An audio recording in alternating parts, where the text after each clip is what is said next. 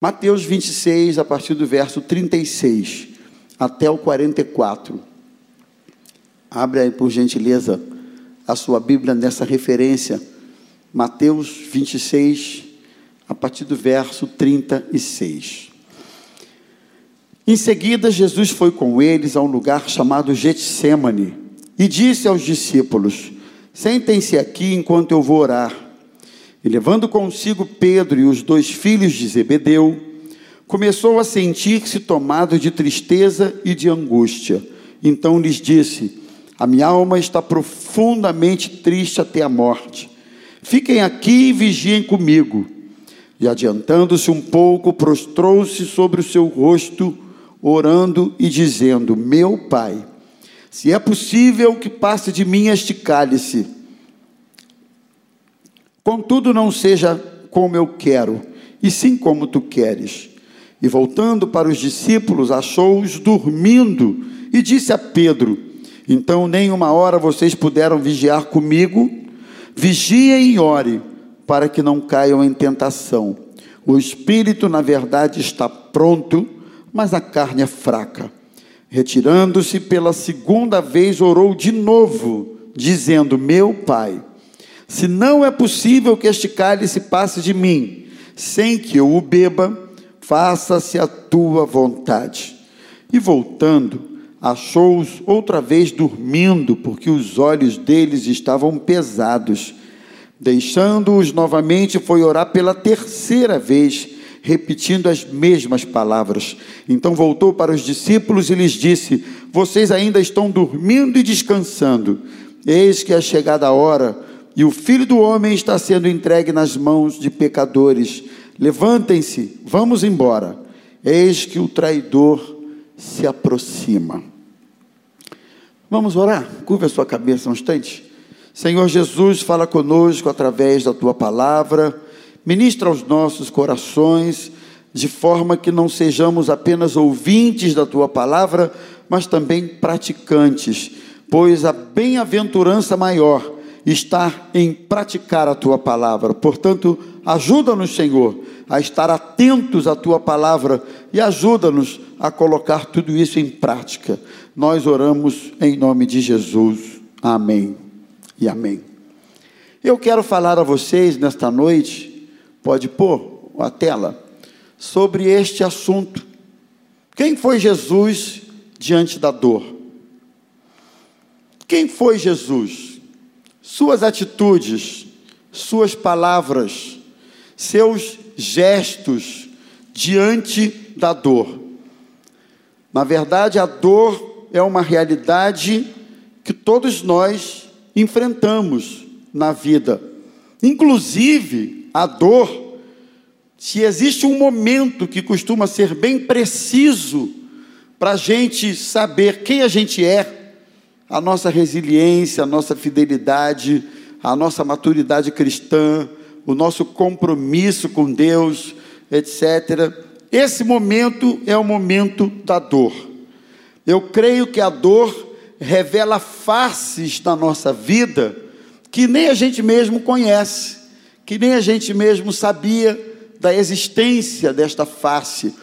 Por exemplo, quantos nunca olharam para alguém vivendo um drama e pensaram assim: se eu tivesse no lugar daquela pessoa, eu acho que eu ia morrer.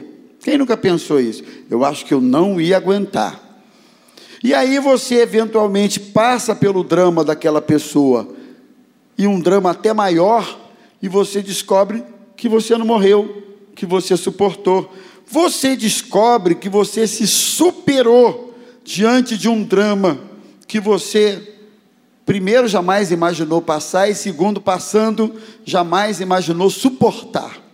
Mas a gente também surpreende quando a gente olha para alguém passando alguma dificuldade e pensa assim: essa dificuldade que ele está passando aí não é tão séria assim, não é tão grave assim, não é tão dramático assim.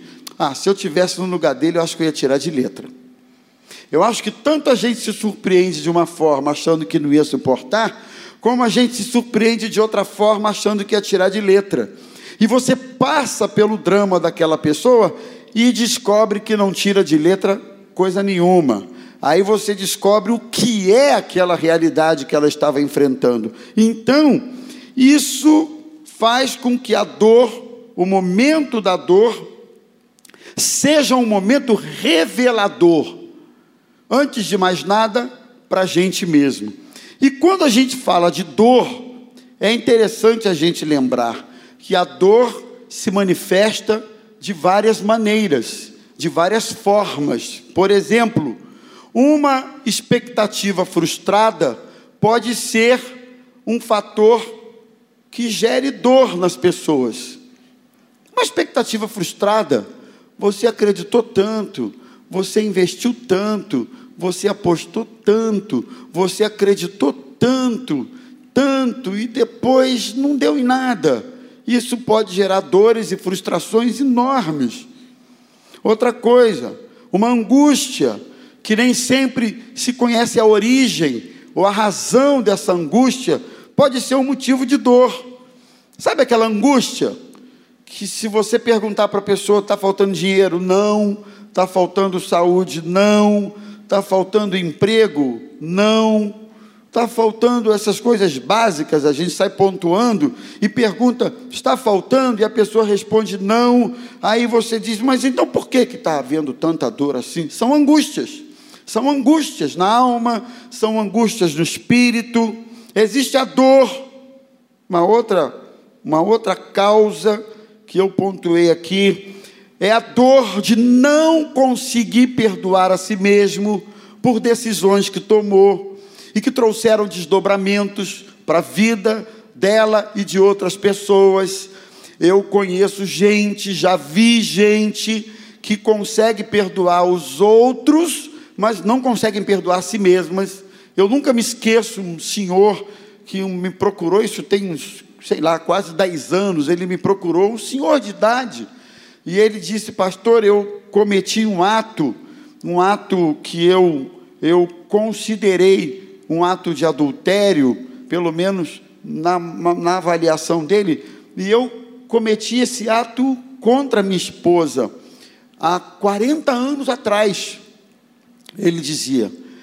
E depois eu nunca mais fiz, nunca mais aconteceu, ela nunca soube, mas ele dizia assim para mim: eu não consigo me perdoar. Isso já tinha passado aí uns décadas. Eu convivo com essa culpa diariamente. Isso não há só um dia que eu não sou massacrado por esse sentimento de culpa por aquilo que eu fiz e aí ele queria primeiro colocar para fora. Segundo, saber se tinha perdão para ele. Segundo, pergunta dos universitários: se contava para a esposa ou não? Essa pergunta foi dos universitários. Existe perdão para mim? Preciso desabafar e conto ou não para minha esposa. Ele não se perdoava. O que eu falei para ele? Não interessa, não vou dizer aqui, não vem um caso. Existe essa dor por decisão errada que tomou. Mas você sabia, eu descobri isso, que existe a dor pela decisão que não tomou, existe a dor da omissão. A omissão é uma fonte causadora de dores. É aquilo que você deveria fazer e não fez. E numa pesquisa, eu li isso em algum material, eu não me lembro onde foi, mas eu anotei aqui. E a pesquisa mostrou o seguinte: um dos grandes arrependimentos que as pessoas têm é o arrependimento da omissão é o arrependimento de chegar lá na frente, 10 anos, 20 anos após é, a quilometragem da vida rodou, e ele dizer assim: por que, que eu não fiz isso assim, assim, assim? Por que, que eu não fiz isso assim, assim, assado? Ou seja, a dor por ter sido omisso, não é? Porque quando você erra fazendo, quando você erra tentando, você tem o ônus, pelo menos para você mesmo, de dizer assim: eu errei, mas eu tentei, eu fiz o melhor. Eu errei, mas eu acreditei que fosse o melhor. Eu errei, mas eu, eu fui sincero na minha decisão. Mas eu errei, mas eu também tentei. Eu acho que todas as tentativas que a gente faz é na perspectiva de que sejamos felizes, não é isso? Então, existe esse existe esse bônus, né? A favor daquele que tenta. Mas aquele que não tenta, aquele que se omite, leva consigo esse ônus de não ter tentado, de ter sido omisso.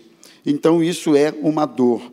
São dores na alma que muitas vezes tiram o sentido da vida.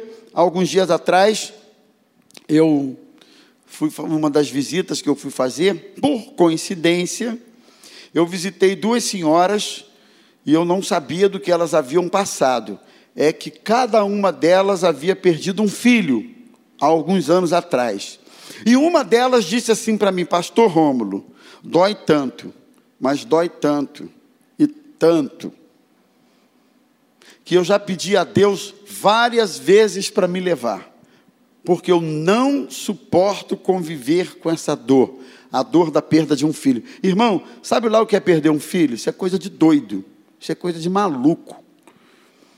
Não sei, eu vou falar, fazer uma pergunta meio de doidinho também, mas eu não sei se alguém aqui já se pegou chorando, só em pensar em perder um filho. Alguém já se pegou assim? Alguém já se pegou meio que nas, em lágrimas? Não estou dizendo chorando, ah, não é isso não, mas aquele, aquela coisa contida meu Deus, já pensou se fosse eu? Meu Deus, aí as lágrimas vêm só em pensar. Então, são dores que tiram o sentido da vida. Eu coloquei aqui as dores físicas, dores do corpo, que sem dúvida alguma também é uma grande fonte de padecimento. Por que, que eu escolhi esse tema? Porque quando nós olhamos para as palavras de Jesus do Getsemane, que significa prensa do azeite. Getsemane era um horto que ficava no Monte das Oliveiras.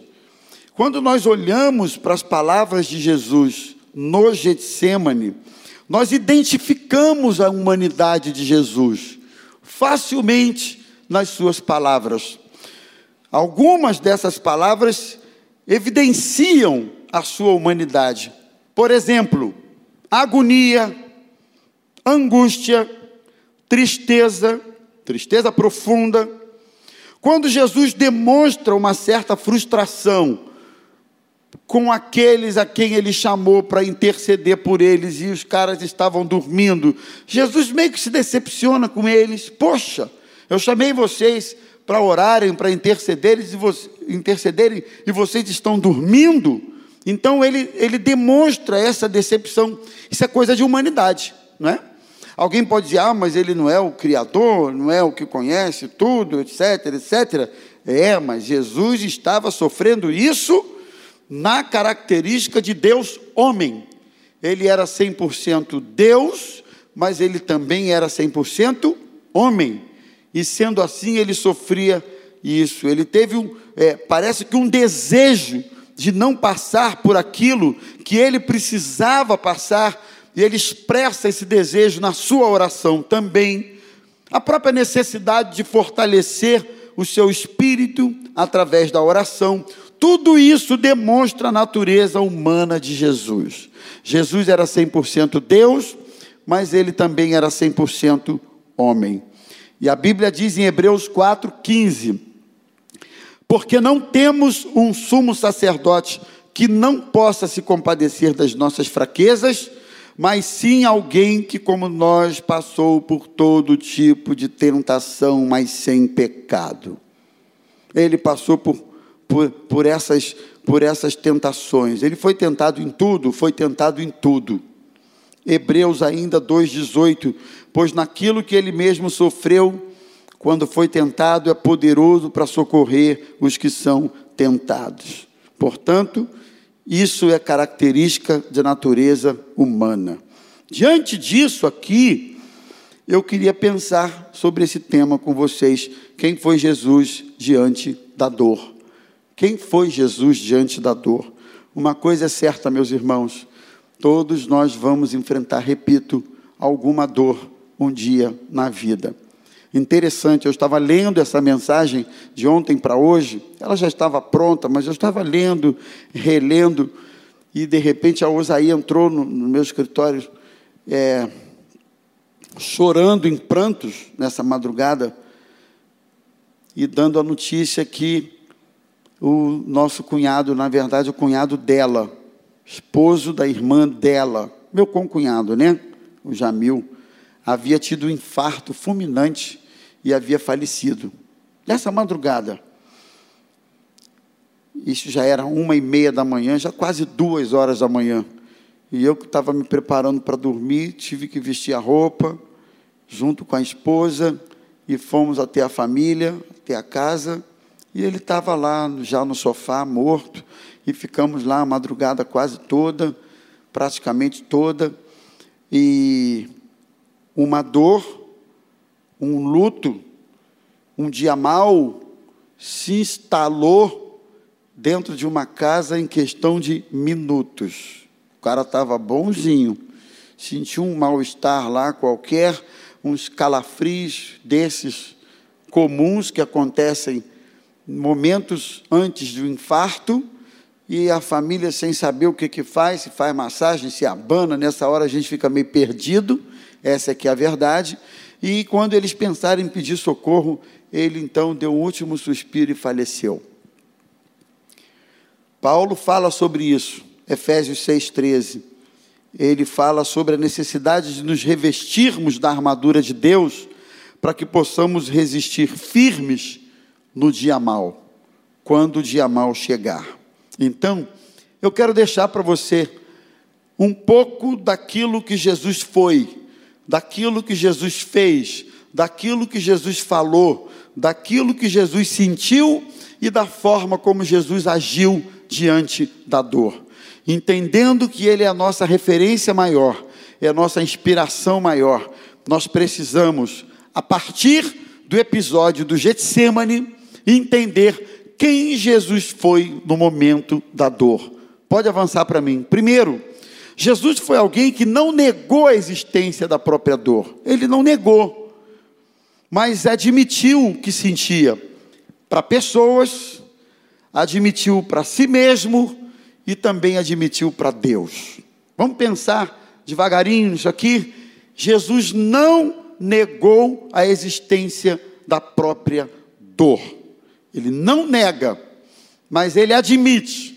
Ele admite para pessoas, ele admite para si mesmo e ele admite para Deus. Aqui, ó, versículos 37,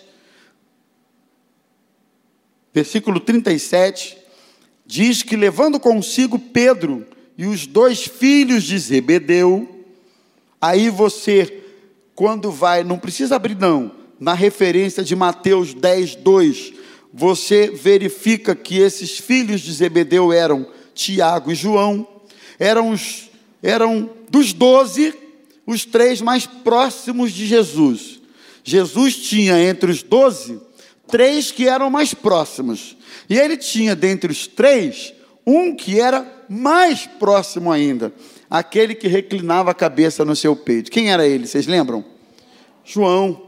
Irmãos, Jesus admite a sua dor para pessoas. Aí vem o que a Lara falou aqui, tudinho a ver com o que eu estou falando.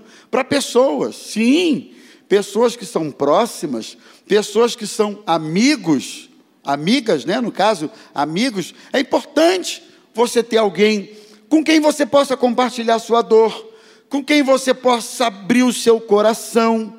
É importante você ter alguém assim. Claro que você não vai sair contando tua vida para qualquer um na esquina. Não estou falando isso.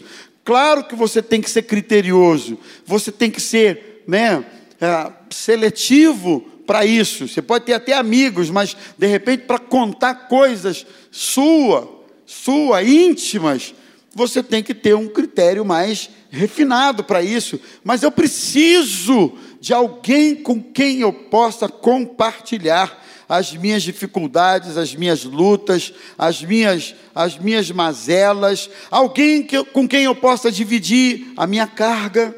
Né? Tem hora que a vida parece que está pesada.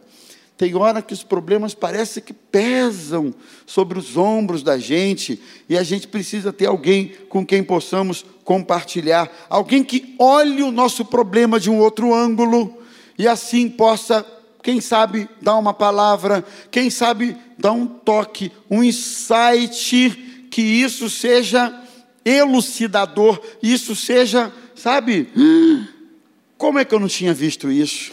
É importante você ter alguém. Jesus entendeu isso, então ele admitiu a sua dor para pessoas, ele admitiu a sua dor para si mesmo. Versículo 38, ele diz: A minha alma está profundamente triste até a morte.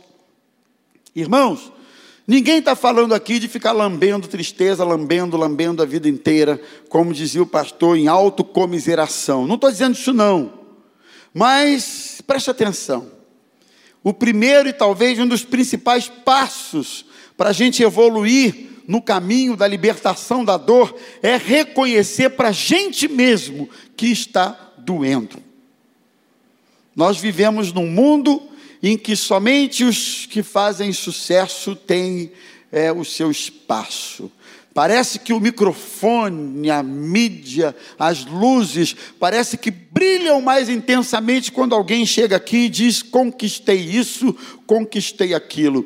Mas louvado seja Deus, que existe espaço no microfone, existe espaço no palco para alguém chegar e dizer: está doendo, né? Está doendo. Admitir para si mesmo Admitir para si mesmo que está doendo, admitir para si mesmo que a vida espiritual não está legal, não está boa, admitir para si mesmo que há uma displicência na vida espiritual, que o casamento não está bem, não está legal, admitir para si mesmo, eu preciso admitir para mim que essa, aquela e aquela outra área da minha vida não está bem, eu preciso admitir a própria realidade. Jesus faz isso. Admite para pessoas, admite para si mesmo e ele admite para Deus. Verso 39. E adiantando-se um pouco, prostrou-se sobre o seu rosto e disse: Meu pai, se é possível, passa de mim este cálice. Ele fala com Deus: Olha, tá brabo. Versão atualizadíssima. Tá brabo, Senhor, tá difícil. Jesus está difícil, eu não, não sei como é que eu vou. Admita isso para o Senhor, admita. As nossas orações devem ser conhecidas diante de Deus com súplicas. Então, aqui estão os três lados para onde nós devemos olhar no momento da dor: para a gente, para Deus e para as pessoas. E Jesus, então, não nega isso. Ele admite que estava doendo. Segundo, Jesus foi alguém que no sofrimento orou intensamente. Versículo 44, parte A. Ele foi orar pela terceira vez, repetindo as mesmas palavras. Ele não orou uma vez só. Parece que a oração de Jesus não só foi repetida, reiterada, mas a oração de Jesus foi intensa, aquela oração de alma, aquela oração de quem realmente está sentindo a dor. Ele orou intensamente no momento do sofrimento e na dor. Por que, que ele orou intensamente? Porque na sua humanidade ele precisava do Pai. Repito, Jesus estava passando por isso como homem. Ele orou intensamente porque sabia que a oração traz alento às angústias da alma. A oração traz alento, a oração traz aquela brisa.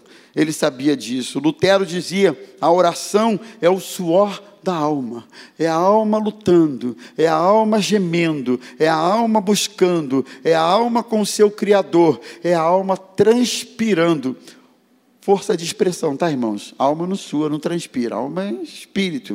Então, força de expressão é a tua alma naquele embate. Lutero dizia isso. Jesus orou intensamente, porque a oração fortalece, ele sabia disso, nos fortalece nos enfrentamentos da vida. Ele orou intensamente, porque ele precisava se derramar diante de Deus. No sofrimento, na dor, não abra mão da oração. Oração é falar com Deus. Oração é deixar que a sua alma se expresse para o Senhor. Amém, meus irmãos? Oração. Na dor, fale com Deus. Terceiro, na dor, Jesus foi alguém que reafirmou a sua submissão. Apesar do seu enorme sofrimento, ele reafirma a sua submissão. Versículo 39. Ele ora e no final do verso 39 ele diz: Contudo, não seja como eu quero, e sim como tu queres. Verso 42, finalzinho do versículo: faça-se a tua vontade. Verso 44, lá no meio do versículo, deixando-os novamente, foi orar pela terceira vez, repetindo as mesmas palavras. Sabe o que, que eu aprendo? Jesus reitera, Jesus reafirma a sua submissão no momento da dor. Ele está dizendo assim: está doendo, mas seja feita a tua vontade. Está doendo, mas eu abro mão do que eu estou pedindo para que a tua vontade prevaleça. Está doendo, mas eu sei que a tua vontade é boa, perfeita e agradável. Está doendo, mas eu sei que tu és soberano. Está doendo, mas eu sei que os teus propósitos não podem ser frustrados. Está doendo, mas eu sei que tu és Deus e sabe o que é melhor para a minha vida. Está doendo, mas eu sei que a tristeza pode durar uma noite, mas a alegria vem ao amanhecer. Está doendo, mas eu me submeto àquilo que tu queres para a minha vida. Reafirme a sua submissão ao Senhor no momento da dor. Reafirme. Senhor, eu sou teu.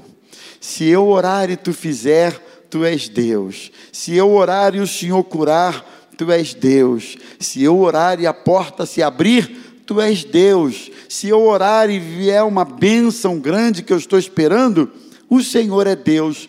Mas se eu orar e nada disso acontecer, o Senhor continua sendo Deus. Amém, meus irmãos? Nós precisamos não só assimilar melhor, mas viver em função de um atributo de Deus que pouco falamos e pouco vivemos em torno dele, que é a sua soberania. Deus é soberano, Ele é Senhor. Nenhum fiozinho de cabelo cai da sua cabeça sem a permissão do Senhor. Ele conhece tudo, Ele é o dono da história. A história está nas mãos dele, sabe? Hoje, quando eu cheguei na minha cunhada, eu fui chegando, e a gente vai logo, né, tem que falar uma palavra, uma palavra de consolo, e a Osaí chorando, a irmã chorando, e eu lá, eu sou pastor, e aí pastor se sente logo na, na obrigação, é o pastor da família, e, e pastor, a Osaí também é pastora, mas nessas horas ela esquece, Raquel, ela tira o time de campo. É, esquisito, né? Às vezes eu falo, mas tu também é pastora. Não, você que é pastor. Tu é o que, criatura? E aí eu fui chegando e ensaiando algumas palavras, e a minha cunhada me abraçou e disse: Meu cunhado, Deus sabe o que faz. Que coisa! Deus sabe o que faz. Ele sabe o que faz. Eu estou em paz. Puxa, precisei falar mais nada, precisei, Manu não precisei falar mais nada. Vou sair daqui do culto, vou voltar lá na casa dela para ficar de novo, a esposa está lá com a irmã dela, mas eu estou vendo que coraçãozinho está, sabe? Ela já entendeu a soberania do Senhor na perda. A gente só celebra a soberania do Senhor no ganho, mas quando você perde, você também precisa celebrar que Deus é soberano sobre a sua vida. Reafirme isso, que você é submisso, independente de qualquer coisa. Submisso, submissão é marcado pela espontaneidade e obediência do submisso. Eu estava vendo no dicionário, né? É, submissão é uma atitude de entrega, é uma atitude de é parte do pressuposto de que eu me rendo à vontade de alguém que é soberano sobre a minha vida. Isso é ser submisso. Na dor, seja submisso. Se você não for submisso, você vai ser um murmurador. Se você não for submisso, você vai ser um questionador. Se você não for submisso, você vai ser, escute isso, um blasfemador porque ou teu coração se ocupa com uma coisa, ou ele inevitavelmente na dor vai se ocupar com outra. Então, se ocupe em declarar que Ele é soberano, que Ele é Senhor e que você se submete. Aqui ninguém impõe nada para Deus. Aqui ninguém põe Deus na parede. O senhor tem que fazer porque o senhor tem que fazer. Desculpe aí não. Aqui ninguém age dessa forma. Não. Aqui a gente suplica, aqui a gente pede, aqui a gente se humilha, mas a última palavra é do Senhor. E eu me submeto à última palavra que vem do Senhor. Amém, gente? Então vamos em frente. Na dor, quem foi Jesus? Foi alguém que experimentou o conforto e o consolo que somente quem passa pela dor pode sentir.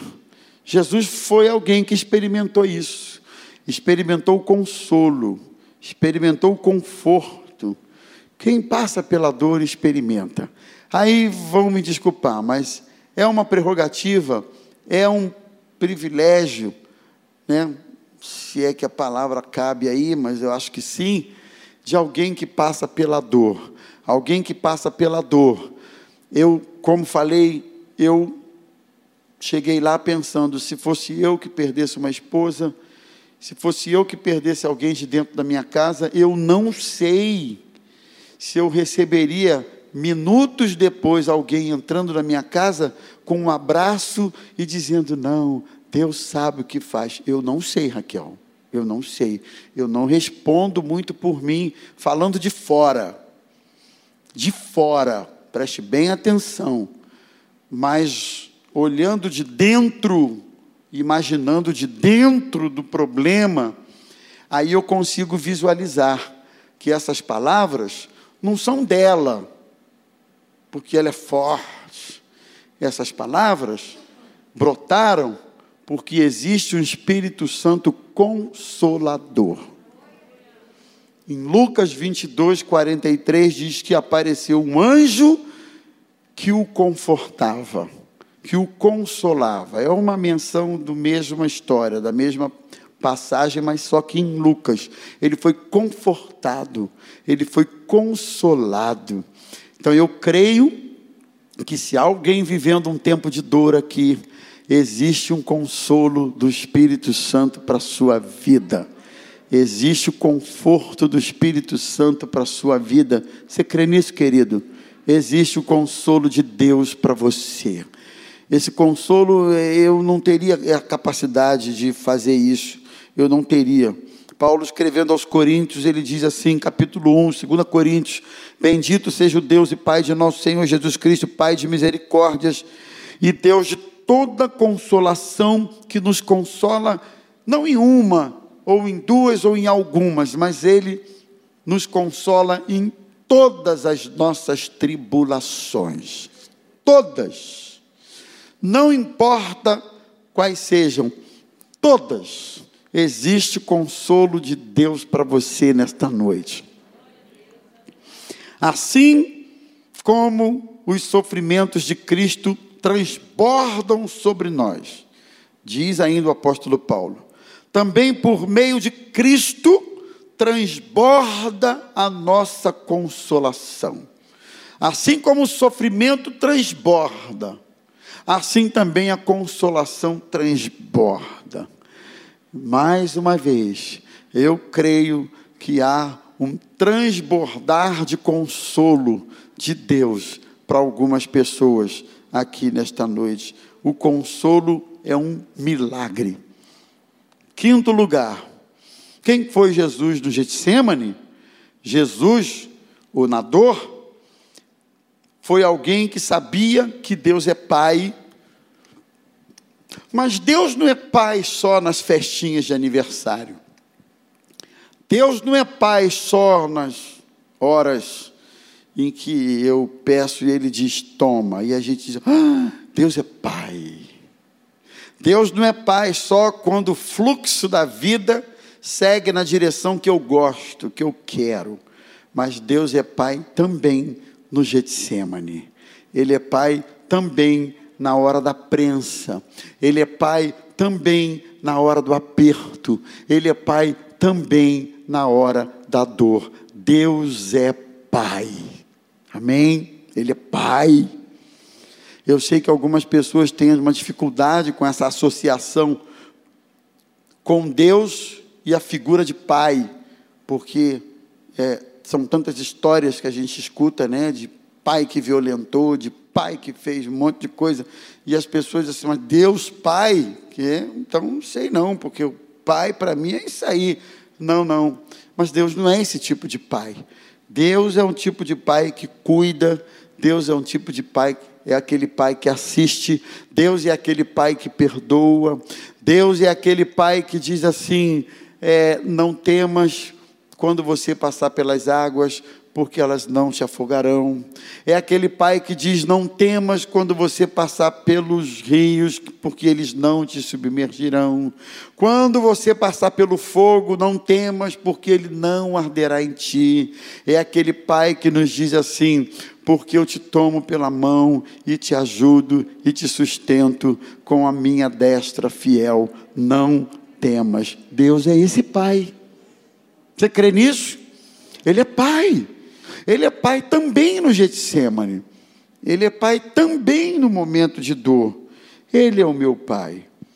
E por último, diante da dor, diante da sua maior dor e sofrimento, Jesus sabia que viria uma grande vitória. Uma grande vitória. Eu parei ali no, no PowerPoint, mas aqui eu, eu completei. Que grande vitória é essa?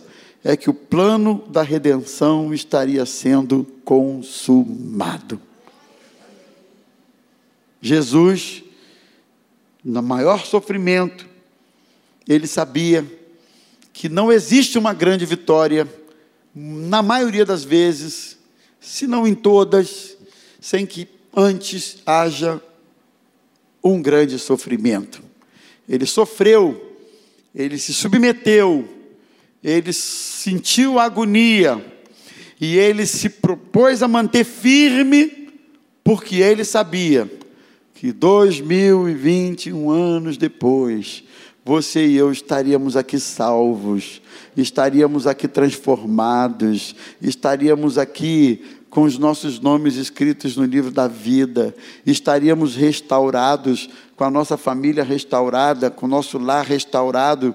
E o profeta Isaías, no capítulo 53, Isaías diz que o trabalho, o penoso trabalho da sua alma, ele verá e ficará satisfeito. Então, Jesus sabia disso, ele sabia que era necessário suportar firme, porque uma grande vitória viria depois de toda aquela dor.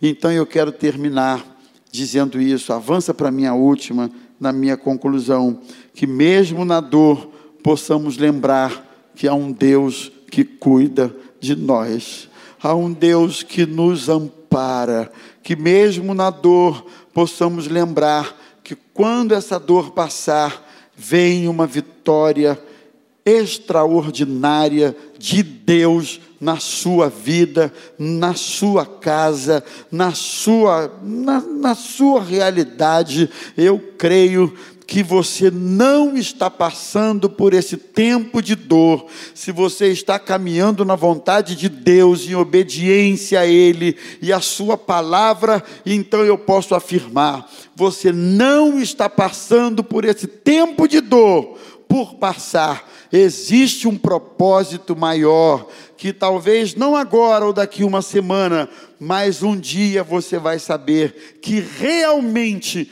todas as coisas cooperam para o bem daqueles que amam a Deus e são chamados segundo o seu propósito.